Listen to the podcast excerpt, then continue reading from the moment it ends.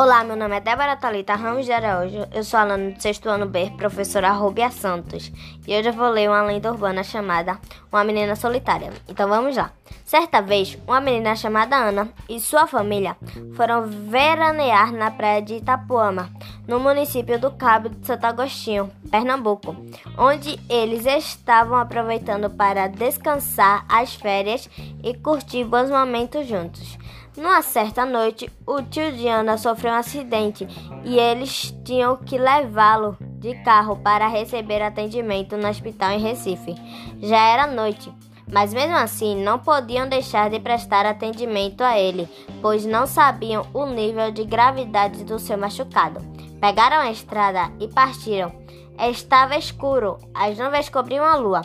Eles seguiam por uma estrada de barro que fica no meio da mata iam conversando para distrair e quebrar um pouco o gelo e o medo de percorrer uma estrada muito deserta como aquela e com aquela penumbra pela frente.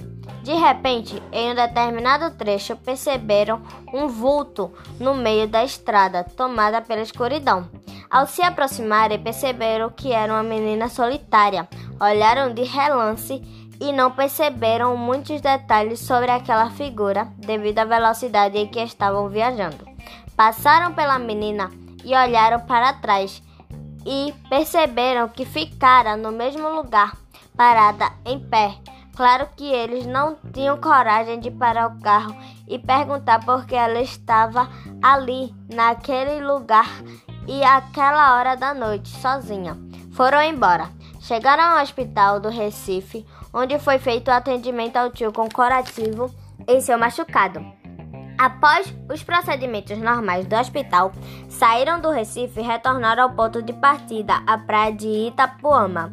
No caminho, ficaram comentando sobre a menina que tinha visto na estrada e discutiram sobre o que poderia ser.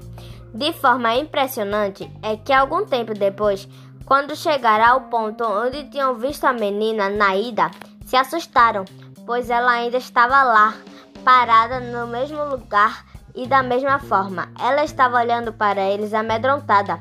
Decidiram forçá-la com o farol do carro para tentar ver melhor o que era. E quando o farol ficou em sua imagem, ela simplesmente desapareceu no ar. Sumiu de repente. Ficaram todos de cabelo em pé e com arrepio em todos os pelos do corpo e até hoje eles comentam esse caso e não têm a mínima ideia de quem ou que era aquela menina solitária e o que fazia naquela estrada por tanto tempo, parecendo que estava esperando por alguém.